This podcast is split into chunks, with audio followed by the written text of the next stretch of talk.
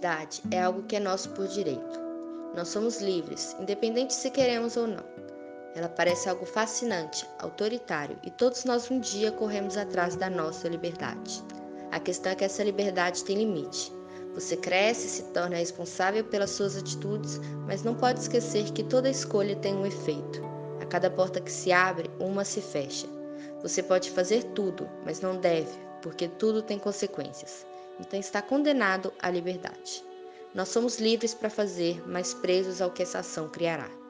Muitos de nós, agora no nono ano, estamos passando por algo parecido. A escolha entre qual escola fazer o ensino médio. Uma escolha que vai além do que os nossos pais querem para nós, é qual nós queremos.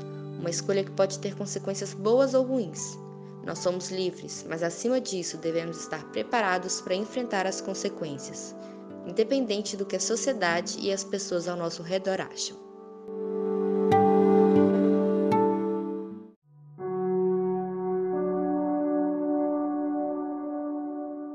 A existência precede a essência, ou seja, primeiramente nós existimos. Mas não basta existir, vagar por aí como um qualquer em meio a tantos outros, mas sim existirmos e nos relacionarmos com base na nossa essência, no nosso jeito de ser, o nosso eu interior.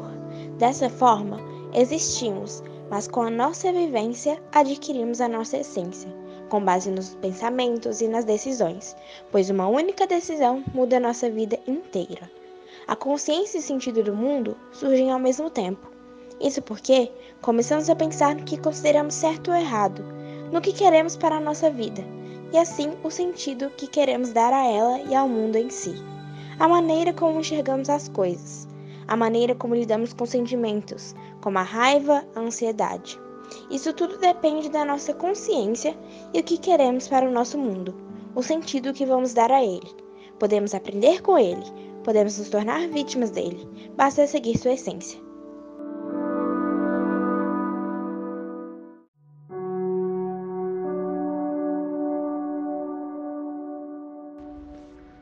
Somos o que fazemos de nós. Criamos nossas próprias oportunidades, buscamos o que achamos convenientes, criamos nossa realidade, escolhemos como queremos estar.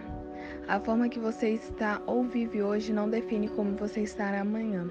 Se você quer, você pode buscar e mudar sua realidade tanto para pior quanto para melhor. Os sonhos são distantes para quem vê esforço como perca de tempo.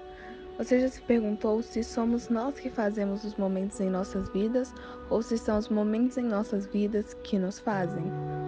Se você pudesse voltar no tempo e mudar apenas uma coisa na sua vida, você mudaria? E se mudasse, será essa mudança tornaria sua vida melhor? Ou será que ela acabaria partindo seu coração ou partindo o coração de outro? Será que você escolheria um caminho totalmente diferente ou você só mudaria uma única coisa, um único momento? Um momento que você sempre quis ter de volta, mas não faria você ser quem você é. One, Three Hill.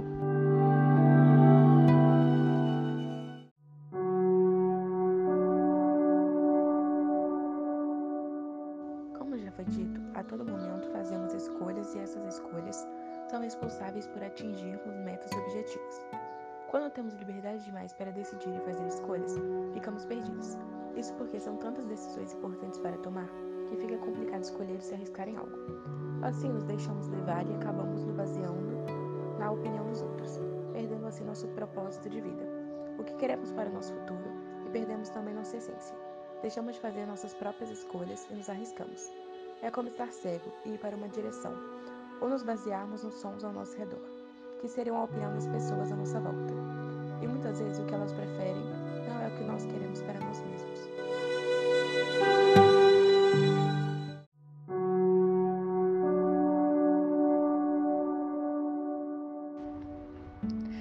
Suas escolhas determinam o significado da própria vida.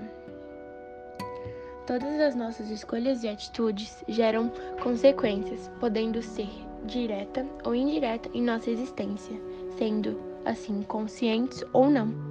As escolhas são nossas, assim como as consequências delas também, impactando em muitos casos no nosso futuro, pois o efeito das mesas podem durar por toda a nossa vida. Na maioria das vezes, não somos responsáveis por aquilo que nos acontece ou as escolhas feitas, mas somos responsáveis por nossas reações diante de tal acontecimento.